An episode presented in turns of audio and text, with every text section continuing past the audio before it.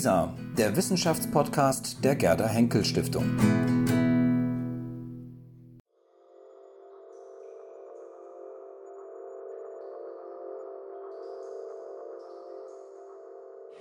Meine sehr geehrten Damen und Herren, ich kann und werde heute nicht alle Ergebnisse des Buches vorstellen.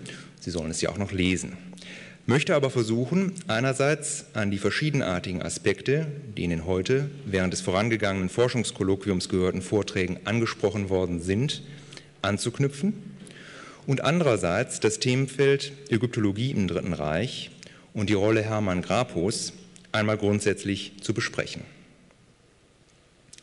Ich möchte mich dabei von zwei programmatischen Aussagen des Althistorikers Stefan Rebenich leiten lassen, die dieser in seiner Einleitung zum Jubiläumsband zum 150-jährigen Erscheinen der Zeitschrift für ägyptische Sprache und Altertumskunde formuliert hat.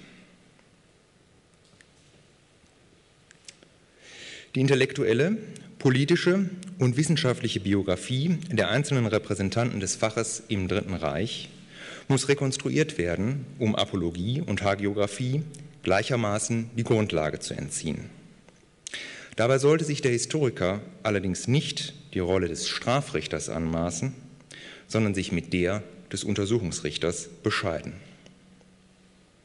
Ich würde Sie bitten, die hierin anklingende Absage an eine schlichte Dichotomie zwischen Gut und Böse, Täter und Opfer, Verfolgten und Profiteuren genauso im Gedächtnis zu behalten wie das Konzept eines Indizienparadigmas, bei dem der Wissenschaftshistoriker sich an der Rolle eines Untersuchungs- und nicht der eines Strafrichters zu orientieren hat. Weiterhin bemerkt Rebenich, doch unser Augenmerk darf nicht nur auf die Epoche des Nationalsozialismus gerichtet sein. Um Kontinuitäten und Diskontinuitäten der Altertumswissenschaften herauszuarbeiten, ist es notwendig, die zeitliche Perspektive zu erweitern und die Republik von Weimar wie diejenige von Bonn und Ostberlin in den Blick zu nehmen.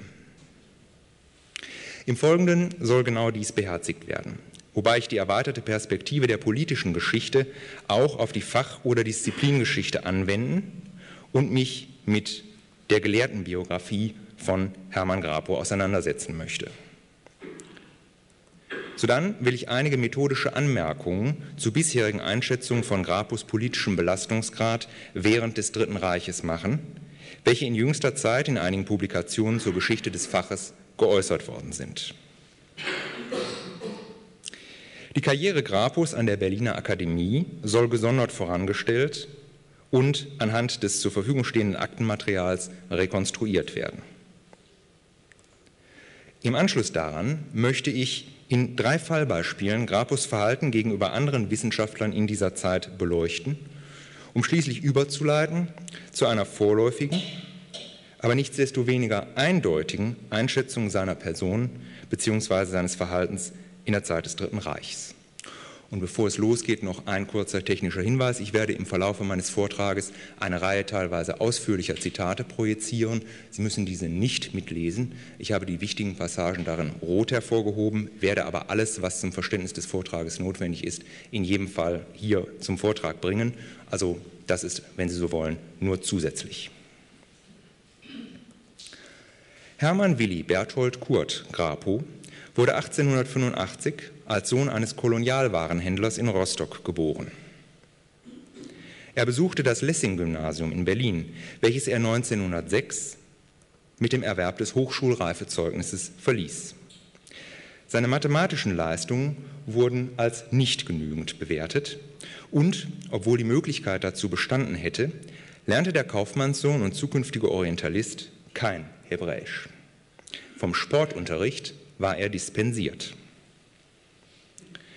Noch während der Schulzeit war Grapo durch Vermittlung Heinrich Schäfers Adolf Ehrmann, dem Initiator und Leiter des ägyptischen Wörterbuchvorhabens und seinem späteren akademischen Lehrer, bekannt gemacht worden.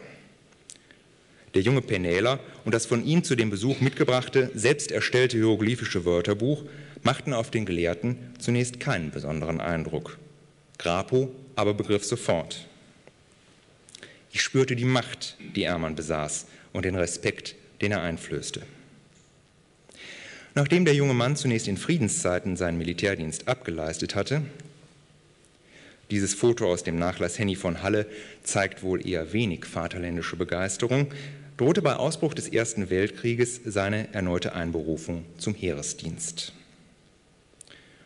Unter Berufung auf die schwächliche Konstitution seines Schülers, wir erinnern uns, vom Sportunterricht war er befreit gewesen, intervenierte Ehrmann mehrmals bei den Militärbehörden, um den ersten Mitarbeiter des ägyptischen Wörterbuches diesem zu erhalten. Vieles spricht dafür, dass der Tod der meisten übrigen jüngeren Wörterbuchmitarbeiter einerseits und die desolate Lage im deutschen Wissenschaftsbetrieb nach der Niederlage von 1918 andererseits Grapo und das Wörterbuch noch enger aneinanderband. Das Projekt benötigte qualifizierte Mitarbeiter und Grapo benötigte einen Job. Anders als die übrigen Studenten der Berliner Schule verblieb dieser Zeit seines Lebens an der Akademie. Dabei hatte er unter eher widrigen Bedingungen zu leiden. Als Hilfsarbeiter verdiente er lange Zeit nicht mehr als 150 Mark im Monat. Erst 1922 konnte ihm Ehrmann den Posten eines wissenschaftlichen Beamten an der Akademie verschaffen. Zur selben Zeit jedoch drängte Ehrmann seinen sich sträubenden Schüler Kurt Sethe dazu, seine Nachfolge in der Berliner Professur anzutreten. Das Verhältnis zwischen Sethe und Grapo könnte den Gegenstand eines eigenen Vortrags bilden. Schon bei der Besprechung von Grapos Dissertation über das ägyptische Totenbuch war Sethe zu dem Schluss gelangt, die außerordentliche Meinung, die ich von Grapo hatte, ist stark erschüttert. Er zeigt sich als ziemlich blinder Hesse. Der neue Lehrstuhlinhaber in Berlin wollte auch nichts von einer Ernennung Grapos zum Professor oder dessen Einbindung in den universitären Lehrbetrieb wissen. An Ermann schrieb er, er wird, glaube ich, die Sache nun ruhiger ansehen und seine Titelschmerzen, die ich ihm auszureden versucht habe, überwinden. So habe ich ihm denn auch ganz offen von meinem Widerstand gegen Ihren Plan, ihn mit der Universität zu verknüpfen, gesprochen und habe den Eindruck gehabt, dass er mir für diese Offenheit Dank wusste. Die Dankbarkeit Grapus dürfte sich in Grenzen gehalten haben. Ebenso als sein Lehrer Ehrmann ihn 1928 nicht über die Möglichkeit einer Berufung an die Universität Bonn in Kenntnis setzte. Wir haben heute im Kolloquium die Details darüber von Frau Kappel erfahren. Und ihm stattdessen eine Honorarprofessur verschaffte. Also einem Universitätsprofessor, der nach dem heißt, was er nicht bekommt. Eine überraschende Wendung erfuhr Grapos Situation durch den plötzlichen Tod Setes im Jahr 1934. Jetzt schien der Weg offen für Grapo, in der Nachfolge seines Lehrers Ermann eine Professur in Berlin zu erhalten. Und wiewohl Grapo am Wörterbuch für Ermann als unentbehrlich galt, war dieser auch bereit, seinen Schüler zu unterstützen. Denn die Nachfolge muss so geregelt werden, dass die ägyptische Philologie bewahrt wird. Es bleibt eigentlich nur Grapo, ich kann mir wohl denken, dass unter seiner Führung die alte Berliner Tradition wohl bewahrt wird. Die Umstände hatten sich jedoch geändert und das nicht einmal in erster Linie durch die inzwischen erfolgte Machtübernahme der Nationalsozialisten. Durch seine jahrelange ausschließliche Tätigkeit am Wörterbuch hatte Grapo sich zwar einen gewissen Namen innerhalb des Faches machen können, doch hatte er, wie sein Lehrer Ehrmann, die Neuorientierung der Ägyptologie weg von der Philologie hin zur Archäologie, weg von dem kaiserzeitlichen Wissenschaftspositivismus hin zu völkischen und rassekundlichen Forschungsansätzen nicht mitvollzogen. Und so zieht die Universität eine Berufung Grapus überhaupt erst in Betracht, als die zwei ursprünglich in Aussicht genommenen und entsprechend profilierten Kandidaten, Hermann Kees und Hermann Juncker, abgesagt hatten. Es soll hier keine Paläopsychologie betrieben werden, aber dass Grapo seine berufliche Situation selbst als bedrückend empfunden hat, hat er immer wieder in Korrespondenzen mit seinen Kollegen ausgeführt. Nach dem Selbstmord seiner Schwester schrieb er 1919 an Ermann, ich bin selbst depressiv und melancholisch und werde es noch mehr, wenn ich in meinem 35. Lebensjahr auf meine Laufbahn zurücksehe und nur Trümmer, im Keim ersticktes oder verfehlte Spekulationen wahrnehme. Und gegenüber Georg Steindorf, der zuvor Grapus mangelnde Anteilnahme für den durch die Nürnberger Rassegesetze betroffenen älteren Kollegen beklagt hatte, entschuldigt sich dieser mit seiner völligen Einflusslosigkeit. Ich stehe überall außerhalb, das ist wahr. Ich habe nirgends etwas Entscheidendes zu sagen, gehöre keiner wissenschaftlichen Körperschaft von Format an. Bald, als Mann von 50 Jahren, sitze ich in meiner Ecke im Schatten von Titanen.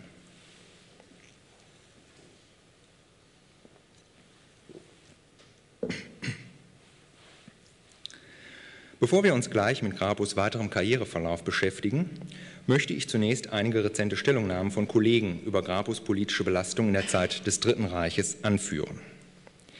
Dabei geht es mir nicht um persönliche Kritik oder auch um eine Widerlegung der Aussageinhalte, sondern vielmehr darum, die Methodik wissenschaftsgeschichtlichen Arbeitens in der Ägyptologie einmal kritisch zu hinterfragen.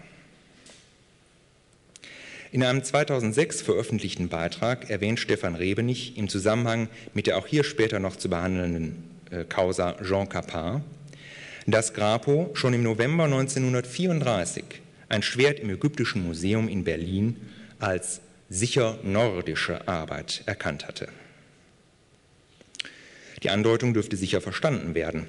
Aber weder der Zusammenhang mit dem Fall Kapar noch die Aussageabsicht des Verfassers werden weiter ausgeführt, die Bemerkung im Raum stehen gelassen. Henning Franzmeier und Anke Weber stellen in ihrem Beitrag zur Verlagskorrespondenz der Hinrichschen Buchhandlung im ZDS-Jubiläumsband richtig fest, dass Grapo unter dem NS-Regime eine bemerkenswerte Karriere machte. Hier wird ein Zusammenhang zwischen NS-Politik und Grapos Karriere angedeutet, jedoch nicht weiter ausgeführt. Die bislang vermeintlich eindeutigsten Einschätzungen zu Grapus politischer Belastung hat Thomas Schneider vorgenommen. Aber ganz so eindeutig sind die hier aufgeführten Formulierungen eben nicht. Was zum Beispiel zeichnet einen überzeugten Nationalsozialisten aus? Wohl die Überzeugtheit von der nationalsozialistischen Ideologie und das nachweisbare Bemühen, diese praktisch umzusetzen.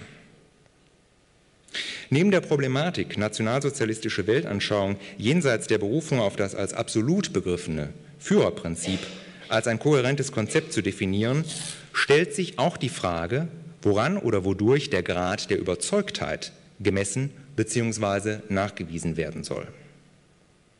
Was ist ein nationalsozialistischer Ägyptologe? Ein Ägyptologe, der den Nationalsozialismus in die Inhalte und Methoden seiner Forschung zu integrieren versucht. Gerade das ist aber für Grabus Arbeiten bislang nicht nachgewiesen worden. Absolute Loyalität zum nationalsozialistischen Staat dürfte ebenfalls schwer nachzuweisen sein. Und selbst wenn man bestimmte Anpassungsleistungen von Menschen in Diktaturen als de facto Loyalität definieren möchte, stellt sich doch die Frage, was dadurch über die betreffende Person tatsächlich ausgesagt ist. Noch weniger aussagekräftig ist eine kürzlich im Kontext der Geschichte des Ägyptischen Museums Berlin über Grapo gemachte Äußerung, wonach dieser NSDAP-Mitglied war, gern in SA-Uniform aufgetreten sei und Kontakte zu höchsten Partei- und Regierungskreisen unterhielt. Punkt 1 und 2 sind unbestreitbar richtig und sollen im Folgenden näher untersucht werden. Ich möchte mich aber zunächst noch mit der Behauptung über Grapus modische Präferenzen in der Zeit des Dritten Reiches auseinandersetzen. Hannelore Kischkewitz gibt für ihre Charakterisierung Grapus keinerlei Belege an. Auch ich bekam, als ich Praktikant am Ägyptischen Museum war, immer noch die Geschichte erzählt, dass ein namhafter Ägyptologe in Parteiuniform aufgetreten sei.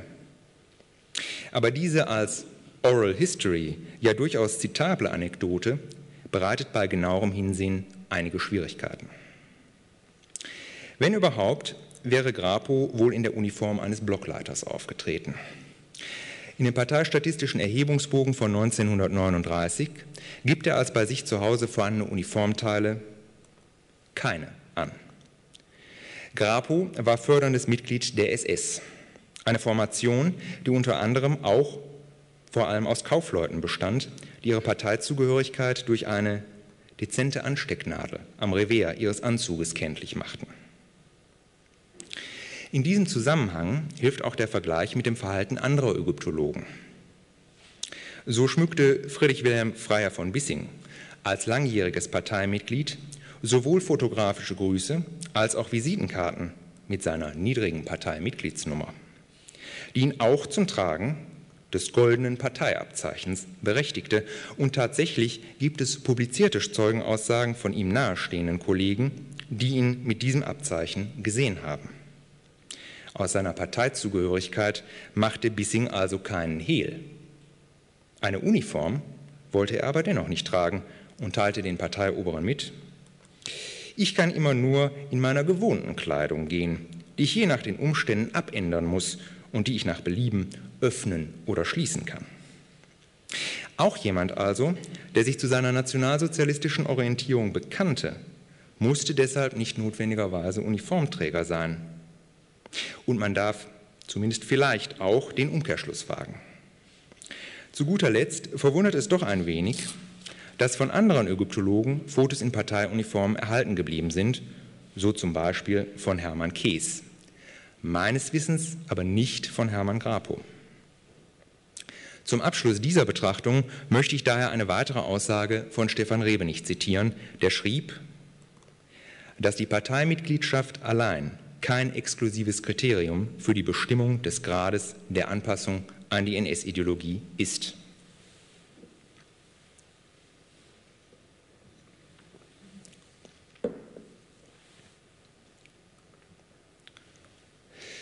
Ein Blick auf Grapus Werdegang während der Zeit des Dritten Reiches legt einen kausalen Zusammenhang zwischen seinem Avancement in Akademie und Universität und seinem parteipolitischen Engagement zunächst durchaus nahe. Erst nach seinem Parteiantritt wird er nicht mehr vertretungsweise, sondern nun dauerhaft auf die Berliner Professur berufen. Nach seinem Eintritt als förderndes Mitglied in die SS übernimmt er bis Kriegsende das Dekanat der Philosophischen Fakultät. 1943 wird er zum Vizepräsidenten der Akademie gewählt und hat, da es nicht mehr zur Wahl eines Präsidenten kommt, de facto die Leitungsposition inne. Nach Auskunft des Parteistatistischen Erhebungsbogens ist Grapo Mitglied des NS-Dozentenbundes, der NS-Volkswohlfahrt, des NS-Lehrerbundes, des Reichsluftschutzbundes und engagiert sich auch im Rahmen des Kolonialbundes. Alle diese Mitgliedschaften sollten allerdings mehr als ein Ausdruck von Grapus Bemühen um eine Eingliederung in die Parteistrukturen gewertet werden. Altgediente Parteigenossen zeichneten sich oftmals gerade durch besonders wenige Mitgliedschaften in den verschiedenen Parteiunterorganisationen aus. In der Parteihierarchie bewegte sich Grapo mit seiner Funktion als Blockleiter denn auch auf einer eher niedrigen Ebene. Ausschlaggebend für Grapus relativ erfolgreiches Engagement in der Wissenschafts- und Akademiepolitik des Dritten Reiches war sein gutes persönliches Verhältnis zum Reichserziehungsminister Bernhard Rust, welches Grapo auch später immer betont hat. Es ist auch durchaus plausibel, dass der Leiter des ägyptischen Wörterbuchvorhabens und der klassische Philologe sich stets auf einer fachlichen Ebene verständigen konnten wenngleich die etwas herablassende Einschätzung Grapus über die Fähigkeiten des Ministers ganz dem Stil der Berliner Schule der Ägyptologie entsprechen. So habe er zum damaligen Nazi-Kultusminister ein gutes Verhältnis besessen, weil dieser ebenfalls ägyptologische Interessen gehabt habe. Rust sei allerdings auf diesem Gebiet ziemlich stümper gewesen, habe aber darum ein engeres Verhältnis zu Grapo hergestellt, weil er diesen für seine Interessen auf diesem Gebiet öfters in Anspruch genommen habe. Wie in dem Protokoll eines der Ende der 50er Jahre mit Grapo geführten Gesprächs festgehalten wird. Nicht zu überprüfen ist Grapos ebenfalls später geäußerte Behauptung, er habe nach dem gescheiterten Stauffenberg-Attentat die Verhaftung der Mitglieder von, äh, von Akademie und Philosophischer Fakultät durch persönliche Fürsprache bei Rust verhindert. Er erklärte, sofort zum SS-Obergruppenführer Müller genannt Leichenmüller, fahren zu wollen, um die Mitglieder der Akademie und der Fakultät verhaften zu lassen. Nachdem der Minister vor Erschöpfung zum Schweigen gekommen war, erklärte Grapo ihm sehr ruhig, dass er mit sofortiger Wirkung seine Ämter niederlege und verlange, ebenfalls verhaftet zu werden. Rust schwieg lange, drehte sich dann plötzlich vom Fenster, durch das er auf die Linden gestarrt hatte, um zu sagen, ich verbiete Ihnen, Ihre Ämter niederzulegen, in denen ich Sie erneut bestätige. Ich habe jetzt erst recht Vertrauen zu Ihnen.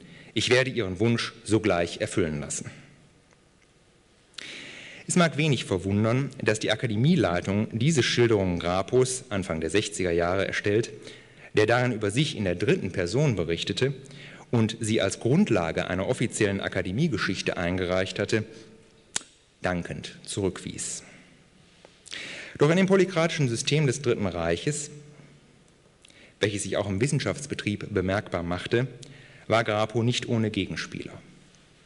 Sein Hauptgegner an der Akademie war deren Präsident Theodor Wahlen, auch ihn haben wir heute schon ausführlich im Kolloquium kennengelernt, der sich allerdings durch seine eigene politische Ungeschicklichkeit laut Grapo subaltern im politischen Denken und Handeln sowohl bei den Akademiemitgliedern als auch beim Reichserziehungsminister unmöglich gemacht hatte.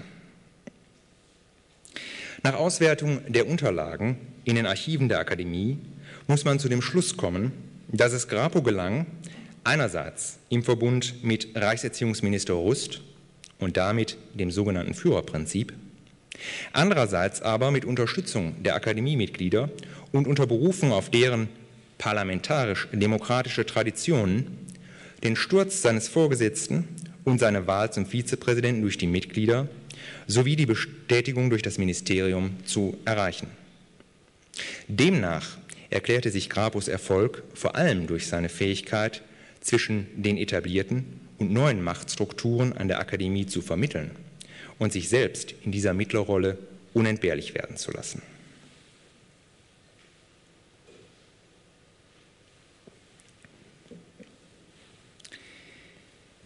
Wie ging Grapo aber mit seiner Machtstellung um und wie verhielt er sich gegenüber Kollegen? Eine erste Bewährungsprobe erlebte er bereits 1939, als er sich beeilte, seinen Vorgesetzten vom Besuch des ihm völlig unbekannten Herrn Horst Ducki zu berichten. Dieser hatte ihm eröffnet, dass er Grapo und andere Akademiemitglieder gegenüber der Reichskanzlei als Leumunds Zeugen für den im Schweizer Exil lebenden Historiker Eduard Norden angegeben habe, um dessen Arisierung durch den Führer zu erwirken. Grapo reagiert verstört und verstimmt, weiß auch gar nicht, ob so etwas überhaupt möglich ist und beeilt sich, sich so schnell wie möglich von dem Vorgang zu distanzieren. Dabei geht er sogar so weit, sich nicht nur mehrfach von Herrn Ducki und seinem Vorhaben loszusagen und dessen geistige Gesundheit in Frage zu stellen. Er nennt in seinem Bericht an die Vorgesetzten in Akademie und Partei auch möglichst alle Namen der Personen, die er von dem Vorgang unverzüglich in Kenntnis gesetzt hat. Ja, sogar die Sekretärin Frau Heinrich, der er seinen Bericht in die Maschine diktierte. Grapus Haltung in dieser Angelegenheit wird in seinem Schlusssatz auf den Punkt gebracht. Ich meinerseits brauche wohl als Parteigenosse und auf den Führer vereidigter politischer Leiter meine Stellungnahme nicht ausdrücklich zu betonen. Aber was ist Grapos Stellungnahme? Der Satz offenbart wohl eher, dass Grapo das selbst nicht so recht gewusst hat. Stattdessen bekundet er seine Loyalität gegenüber Partei und Führer und überlässt es dann doch lieber den Vorgesetzten zu entscheiden, was in dieser Angelegenheit die richtige Auffassung ist. Der wohl eindeutigste Fall, in dem Grapo nachweislich versucht hat, einem Kollegen durch die Mittel, die ihm der NS-Staat zur Verfügung stellte, zu schaden, ist der des belgischen Ägyptologen Jean Capart. Dieser hatte in seiner Besprechung von Grapos Nachruf auf den 1937 verstorbenen Adolf Ehrmann geschrieben, dass die Verhältnisse in Deutschland dessen letzte Tage verdüstert hätten. Hermann war wegen seiner jüdischen Großmutter bereits 1934 aus der Philosophischen Fakultät der Friedrich-Wilhelms-Universität Berlin ausgeschlossen worden. Grapo wertete diese Einlassung Kapars als Anspielung auf die seit Jahren von jüdischer, antinationalsozialistischer Seite in Umlauf, gebrachten Gerüchte, gar als Sabotage gegen die deutsche Besatzung in Belgien. Dabei verhielt sich Grapo formal korrekt. Wie auch im Kaiserreich und in der Weimarer Republik wandte er sich in dieser internationalen Angelegenheit an seine Vorgesetzten in der Akademie und diese setzten sich mit den zuständigen Reichsbehörden in Verbindung. Damals jedoch war sein Vorgesetzter der SS-Obersturmführer Theodor Wahlen und die zuständigen Behörden die SS und der Reichssicherheitsdienst. Die KP durch die deutsche Besatzungsmacht sofort zum Verhör festsetzen und das weitere Erscheinen der von ihm herausgegebenen Fachzeitschrift Chronique d'Egypte verboten.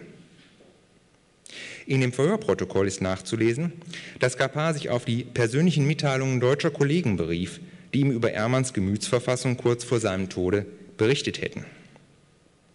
Dadurch aber drohte sich die Angelegenheit nun gegen Grapo zu wenden, der als inzwischen fest etabliertes Haupt der Berliner und deutschen Ägyptologie jetzt erklären musste, wieso seine Mitarbeiter und Kollegen gegenüber einem Ausländer die Verhältnisse im Dritten Reich bzw. deren Wahrnehmung durch Ehrmann in einem schlechten Licht hatten erscheinen lassen.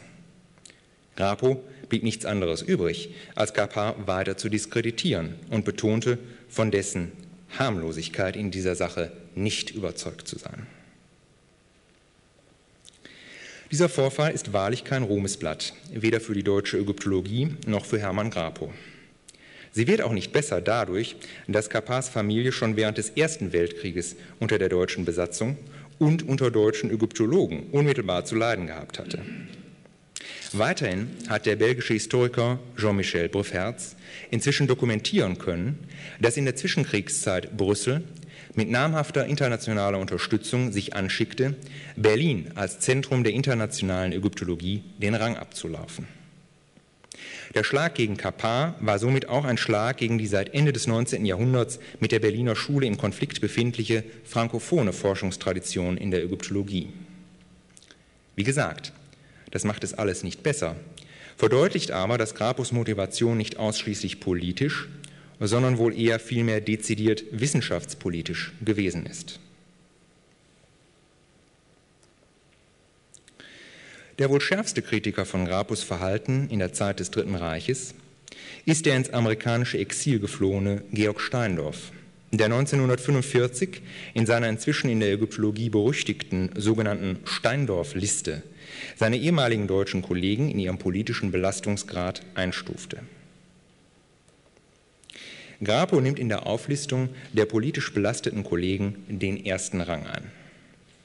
Steindorf attestiert ihm einen truly base character, behauptet, he posed as a Democrat und beschreibt anschaulich, wie Grapo auf Hakenkreuzbeflaggung und Hitlergruß gedrungen habe. Auf die weitgehend unkritische Übernahme dieser Einschätzung ist das äußerst negative Bild Grapos in der bisherigen Wissenschaftsgeschichtsschreibung in der Ägyptologie wesentlich zurückzuführen. Dabei wurde weder berücksichtigt, dass Steindorf seit seiner Ausreise aus Deutschland, im Übrigen höchstwahrscheinlich unter Mitwirkung Grapos, im Jahre 1939 keinen persönlichen Kontakt mehr zu Grapo gehabt hat noch ist versucht worden, seine Einschätzungen des jüngeren Kollegen anhand weiterer Quellen zu verifizieren oder zu falsifizieren oder vor dem Hintergrund des persönlichen Verhältnisses beider Gelehrten zu beleuchten. Was an der hier zitierten Einschätzung auffällt, ist das Fehlen konkreter Vorwürfe. Dass Grapo in der Weimarer Republik den Demokraten gespielt hätte, ist angesichts der rechtskonservativen und monarchischen Gesinnung der führenden Vertreter der Berliner Schule, Ermann und Steindorf, höchst unwahrscheinlich. Der Vorwurf, er habe Beflaggung und Hitlergruß durchgesetzt, erscheint hingegen durchaus plausibel. Es entspräche der Tätigkeit eines Blockleiters. Etwas ausführlicher sind Steindorfs Einlassungen in einem Schreiben an den ehemaligen Verleger der Hinrichschen Verlagsbuchhandlung Leopold Klotz. Darin bezeichnet er Grapo als schlimmsten wissenschaftlichen Verbrecher. Eine Formulierung, die er wahrscheinlich von dem in Kairo lebenden Ägyptologen Ludwig Keimer übernommen hat.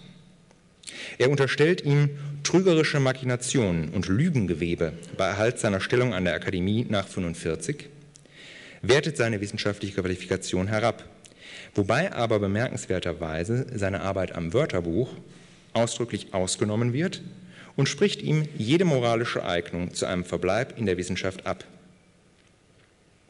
Wenngleich diese Schilderung an Deutlichkeit nichts zu wünschen übrig lässt, fallen doch wieder zwei Dinge ins Auge.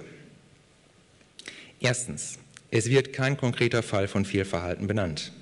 Zweitens, Auf der ihm von der Berliner Schule zugedachten Position eines wissenschaftlichen Beamten und Hilfsarbeiters am Wörterbuch hat Grapo auch noch zu diesem Zeitpunkt in den Augen Steindorfs anerkanntermaßen gut funktioniert.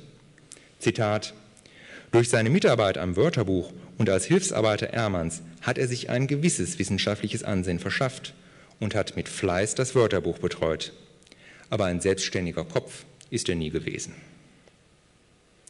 Im Rahmen der Forschung des DFG geförderten Projektes Wissenshintergründe und Forschungstransfer am Beispiel des Ägyptologen Georg Steindorf unter der Leitung von Dietrich Rau und Susanne Voss am Ägyptologischen Institut Leipzig ist nun ein Dokument aufgetaucht, in dem Steindorf gegenüber den amerikanischen Besatzungsbehörden detaillierte Angaben über die Grapo zu Last gelegten Vergehen macht.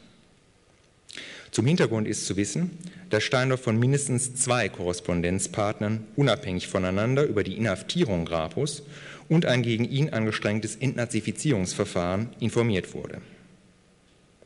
Der erste Korrespondent, Professor Ludwig Edelstein, bittet Steindorf im Namen des Marburger Philosophieprofessors Erich Frank eine Stellungnahme zugunsten Grapus abzugeben. Berichtet vom Tod von Grapus Vater, dem Verlust seiner persönlichen Habe und einem angeblichen Selbstmordversuch Grapus. Der zweite Korrespondenzpartner ist der Ägyptologe Bernhard von Bothmer, der Steindorf berichtet, The American authorities asked me if I knew anything positively incriminating about him, but I must say that I don't. I hated him, but that is not sufficient. If you know some positive facts, why don't you write it to the agent who handles his case? Steindorf muss nicht lange überlegen, welcher Aufforderung er nachkommen sollte und verfasst sogleich eine vierseitige maschinenschriftliche Erklärung über Grapus Vergehen, übrigens praktischen Gründen geschuldet, gleich in Deutsch und in englischer Sprache. Keiner der von Steindorf gemachten Vorwürfe kann an dieser Stelle ausführlich diskutiert werden. Ich verweise hierzu auf die Grapo-Biografie und die Projektpublikation des Leipziger Steindorf-Projekts, im Rahmen derer ich jeweils ausführlich dazu Stellung nehme. Neben den inzwischen vertrauten Negativetiketten als fanatischer Nazi führt er in diesem Dokument erstmals auch ganz konkrete Vorwürfe an und bietet auch an, falls nötig, entsprechende beglaubigte Kopien von Dokumenten zu übersenden, die als Beweise dienen können. Der erste Vorwurf betrifft die angeblich durch Grapo erzwungene Aufgabe der Herausgeberschaft der ZTS. Der zweite Vorwurf betrifft den Ausschluss Steindorfs aus der Kommission zur Herausgabe des wissenschaftlichen Nachlasses von Kurt Sethe, wobei Steindorf wohl zu Recht vermutete, dass Grapo gerade auf den Druck einer Arbeit Sethes über das ägyptische Totenbuch, welche wohl auch zahlreiche Einlassungen zu Grapos Dissertation enthielt, Einfluss nehmen wollte. Wohl auch aus diesem Grund hat der Grapus vermeintlichem Mitverschwörer Hermann Kees in dieser Sache eine geringere Schuld beigemessen. Als dritten Punkt führt Steindorf an, dass Grapo Kollegen an die Partei denunziert habe. Tatsächlich sind Denunziationen gegen den dabei erwähnten Hans-Wolfgang Müller aktenkündig und somit eindeutig belegbar.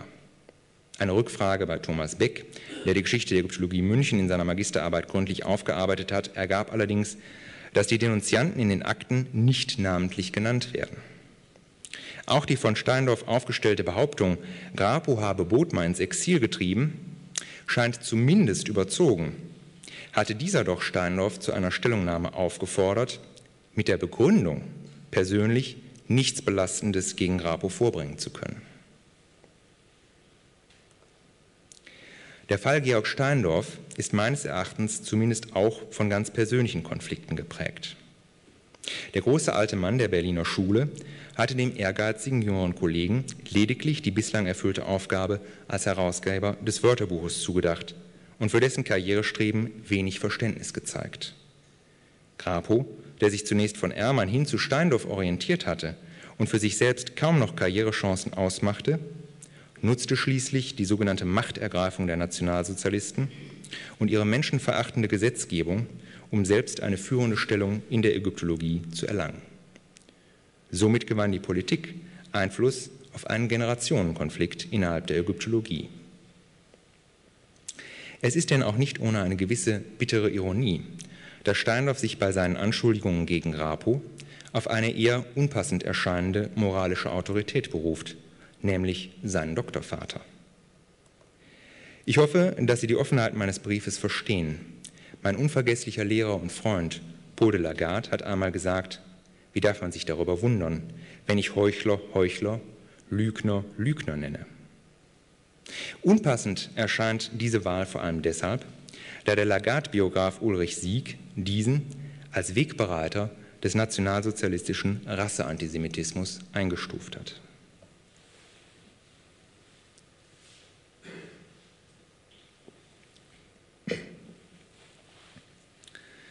Ich konnte an dieser Stelle nur einige Aspekte der Laufbahn Grapus im Dritten Reich beleuchten. Für die genauen Hintergründe und die Dokumentation in den Archiven verweise ich auf die Publikation. Dennoch möchte ich versuchen, an dieser Stelle ein Resümee zu bieten, und zwar indem ich drei eindeutige Fragestellungen formuliere, die meines Erachtens den hier behandelten Untersuchungsgegenstand klar benennen und eine eindeutige Antwort zumindest grundsätzlich ermöglichen. Erstens. Hat Hermann Grapo berufliche Vorteile durch seine NSDAP-Mitgliedschaft erlangt, die er unter anderen Umständen nicht erreicht hätte? Diese Frage zu beantworten erforderte das, was Historiker eine kontrafaktische Geschichtsschreibung nennen, also eine Untersuchung der möglichen Karriereverläufe Grapos ohne nationalsozialistische Machtübernahme. Dass ein solches Vorgehen keine absolut sicheren Ergebnisse liefern kann, dürfte klar sein. Auf Grundlage des uns zur Verfügung stehenden Quellenmaterials erscheint es allerdings nicht unwahrscheinlich, dass Grapo, der von seinem Lehrer Ehrmann zu seinem Nachfolger ausersehen war und dessen Mitbewerber sich gegen eine Übernahme der Berliner Professur entschieden, diesen Posten in jedem Fall erlangt hätte. Auch eine Karriere bis in die Führungsgremien der Akademie erscheint vor dem Hintergrund der Tatsache, dass Grapo Zeit seines Lebens in dieser Institution gewirkt hat, schon aufgrund des Senioritätsprinzips wahrscheinlich. Zu guter Letzt bleibt festzuhalten, dass ein kausaler Zusammenhang zwischen Grapus Parteiantritt und seinem Karriereverlauf nicht eindeutig nachgewiesen werden kann. Die Frage 1 wäre somit zu verneinen. Zweitens. Hat Hermann Grapo unter Ausnutzung der Möglichkeiten, die ihm das politische System des Dritten Reiches bot, rassistisch oder politisch verfolgten Kollegen geschadet oder durch ihre Entrechtung oder Ermordung direkte oder indirekte Vorteile erlangt. Der einzige Fall, in dem dies bislang eindeutig nachgewiesen werden kann, ist der des belgischen Ägyptologen Jean Capin. Im Fall Eduard Norden hat Grapo sich zwar nicht für dessen Arisierung eingesetzt, dem damals aber schon im sicheren Exil lebenden Kollegen dadurch nicht geschadet und selbst auch keine Vorteile erlangt. Dass Grapo Steindorf höchstwahrscheinlich die Ausreise erleichtert hat, ist wohl nicht als Altruismus zu werten, sondern eher als Bemühen, den lästigen alten Kollegen, der dem eigenen Avancement im Wege stand und Grapo aufgrund seiner mangelnden Unterstützung für diesen in Verlegenheit brachte, loszuwerden. Allerdings hat Grapo von Steindorfs Weggang nur mittelbar profitiert. Nun war er ganz sicher und unbestritten der Kopf der Berliner Schule der Ägyptologie. Seine Macht und sein Einfluss speisten sich aber vor allem durch seine guten Kontakte zum Reichserziehungsminister und seine Ämter an Universität und Akademie. Sein Vorgänger in der Professur, Kurt Sethe, war jedoch eines natürlichen Todes gestorben und der von ihm von der Akademieleitung verdrängte SS-Obersturmführer Wahlen lässt sich zumindest nicht ohne weiteres als ein rassistisch oder politisch Verfolgter des NS-Regimes werten. Drittens lassen sich in Äußerungen Hermann Grapus grundsätzliche Übereinstimmungen mit nationalsozialistischer Ideologie feststellen. Neben eher punktuellen und daher wohl vornehmlich opportunistischen Belegen, wie der von Stefan Rebenich angeführten Identifikation eines Schwertes im Ägyptischen Museum als sicher nordische Arbeit durch Grapo, ist in dessen Stellungnahmen aus der Zeit des Dritten Reiches eine starke Betonung des deutschen Charakters der Berliner Schule der Ägyptologie bemerkbar. Dem Amt für Schrifttumspflege teilt er etwa 1942 auf Anfrage hin mit, jedes kleine Land glaubt sich berechtigt, seine eigenen Zeitschriften herauszugeben, anstatt sich der deutschen Führung auch auf diesem Gebiet anzuschließen. Ich denke an Dänemark, Belgien, Holland und andere Länder und denke nicht nur an Zeitschriften, sondern auch an Buchveröffentlichungen. Der Anspruch auf deutsche Führung scheint geradezu idealtypisch zum damals herrschenden Zeitgeist zu passen, und doch ist der Ausdruck einer langen Tradition innerhalb der Berliner Schule. Schon Ende des 19. Jahrhunderts schrieb Georg Ebers an seinen Schüler Ermann anlässlich der Planung zum ägyptischen Wörterbuch. Zudem waren bisher die größten ägyptologischen Werke deutsch und das Allergrößte, das alles andere beherrschen und das Fundament für jede spätere ägyptologische Arbeit bilden soll, wird dank ihrer rüstigen Fürsorge und ihrer rüstigen Initiative wieder deutsch werden. Daran stimmte auch der Adressat und Initiator des Wörterbuchvorhabens, Ermann, mit seinem akademischen Lehrer überein und argumentierte in seinem Immediatgesuch an Kaiser Wilhelm II. von 1897 betont national und damit dass noch immer die eigentliche wissenschaftliche Ägyptologie ihren Hauptsitz in Deutschland hat. Nach dem Ende des Ersten Weltkrieges und dem Zusammenbruch des Kaiserreiches hielt die deutsche Ägyptologie an diesem Argument fest. 1918 wandten sich ihre Vertreter unter der Federführung Ermanns an den preußischen Kultusminister und erklärten, dass die Führung in dieser Wissenschaft tatsächlich bei uns lag. Anfang der 20er Jahre warb Kurt Sethe um staatliche Unterstützung, die führende Stellung Deutschlands auf dem Gebiet der Ägyptologie zu erhalten und erklärte, allen Schwierigkeiten zum Trotz müssen wir uns aber behaupten. Uns darin zu unterstützen, wird eine nationale Ehrenpflicht der leistungsfähigen Kreise unseres Volkes und der maßgebenden Kreise unserer Regierung sein müssen. Zwar muss man hier eindeutig zwischen der persönlichen Haltung und dem, was Wissenschaftler heute wohl als Antragsprosa bezeichnen würden, unterscheiden. Nationalismus war für die führenden deutschen Ägyptologen der Berliner Schule eben in erster Linie ein Vehikel der Wissenschaftspolitik beziehungsweise ein Instrument zur Einwerbung staatlicher Forschungsförderung. Auch sollten die jeweiligen geschichtlichen und auch individuellen biografischen Hintergründe Berücksichtigung finden.